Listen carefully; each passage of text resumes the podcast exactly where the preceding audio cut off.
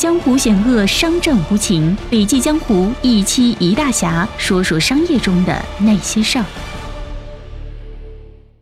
亲爱的听众，你好，这里是笔记侠，我是晴天。今天为您分享的文章呢，来自龚燕教授一九年年度公开课的第一讲：时代动力与明天思维。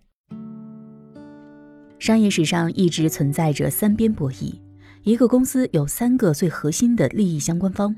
一个是股东，一个是员工，还有一个是用户。在一个公司的发展过程当中，这三个利益相关方始终纠缠在一起，但是三者之间始终存在着难以开解的问题。这个问题就是，到底应该谁排在第一呢？首先，第一个，我们来说一说股东第一。我们来看一下这个历史上最有名的论断，来自一个大家都很熟悉的著名经理人。通用电气的杰克韦尔奇，杰克韦尔奇在通用电气的任期长达二十一年，从一九八一年到二零零一年。九幺幺爆发的四天前，他离任。九幺幺之后，美国经济整体崩盘，通用电气在最高点的时候冲到市值六千亿美金，是全球市值第一的公司。另外呢，杰克韦尔奇给这家公司留下的最大遗产就是。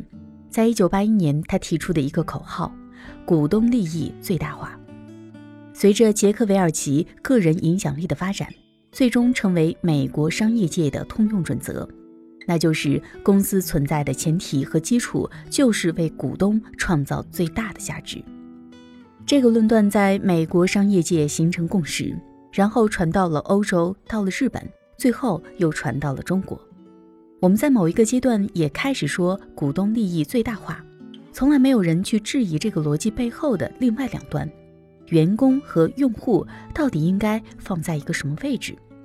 对股东利益最大化的质疑和挑战在零八年集中爆发。零八年全球金融危机爆发，随着各种调查的不断深入，很多员工层和用户发现股东利益最大化其实并没有给公司带来长远的发展。尤其是管理层把股东回报作为首要的经营目标时，公司往往会重视短期战略而不是长期战略。所以，从零八年开始，对股东利益最大化的反思和重构成为重中之重。在这一波浪潮之下，杰克韦尔奇本人也有巨大的压力，所以在零九年，他做出了一个非常有意思的声明。这个声明是。第一，我从来没有说过股东利益最大化这个事情。第二，股东利益最大化是世界上最愚蠢的 idea。那为什么前后会有如此巨大的反差呢？看一组简单的数据，如果以股东的回报作为整体经营的目标，通用电气毫无疑问是非常成功的，年回报率百分之二十三。但是与此同时呢，它必须要做高强度的市值管理。今天回过头来看呢，通用电气的市值管理简直到了一个匪夷所思的地步。市值管理这里面呢，非常重要的一环是什么呢？那就是每个收益跟预测的一致性。每家公司都有很多分析师，这些分析师每个季度会给一个预测。多伦多大学洛特曼商学院院长马丁教授对杰克韦尔奇时代的季报做了完整的分析。他总结了杰克韦尔奇从一九八九年十二月三十一号到零一年的九月三十号的季报有四十八个，达到和超过分析师预期的有四十六个，也就是有百分之九十六的时间达到或者是超过了分析师的预期。四十八个里面呢，有四十一个是正好达到，而在那七个里面有四次是超过两分钱。一次是超过一分钱，有一次是少了一分钱，有一次是少了两分钱。你能不能在全球范围内找到一位这么优秀的神枪手？这四十八次里面能命中四十六次？大家很好奇，杰克韦尔奇是怎么能够做到的？他的做法呢，其实很简单。当时通用电气百分之六十的利润来自金融行业。而不是实体行业，所以它的资产里有一大块是金融资产。当我这个季度缺一块的时候，应该怎么做呢？卖掉一点其他资产，过了这两天呢，再把它买回来做一个换手，这是当时的事情。而且从通用的角度来说，操作起来也简单而有效，所以呢，才能够一个季度一个季度持之以恒的达到或者是超过。从这个例子，我们可以看出，在这个博弈过程当中，所谓的股东利益最大化这件事情，往往很难处理好和用户和员工的关系。第二个呢，我们来说一说用户第一。现在这些大的互联网公司没有一个不是说用户第一的，比如说阿里巴巴、亚马逊、Facebook 以及谷歌。谷歌有一句非常有名的话，是一切以用户为中心，其他将纷至沓来。但是大家想一想，如果我们抛开这些表面现象，去探究问题的实质。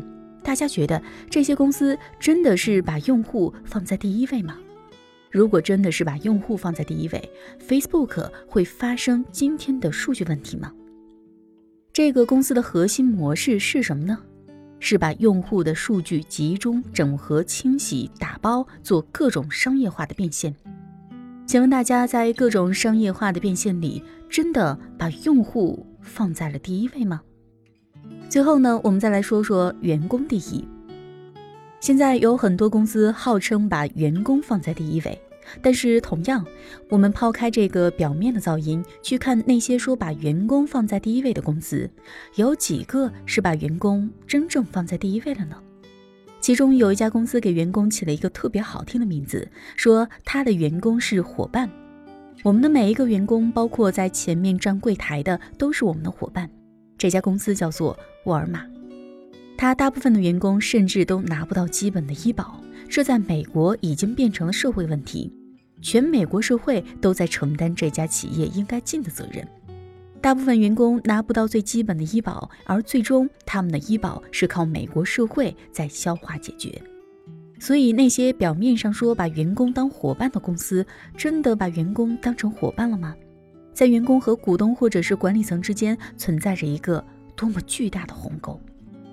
那么我们如何解决这个问题呢？到底是股东第一，还是用户第一，还是员工第一呢？答案就在今天的文章当中。好了，以上就是今天音频的全部内容。更多精彩内容还需阅读全文。我是晴天，我们明天见。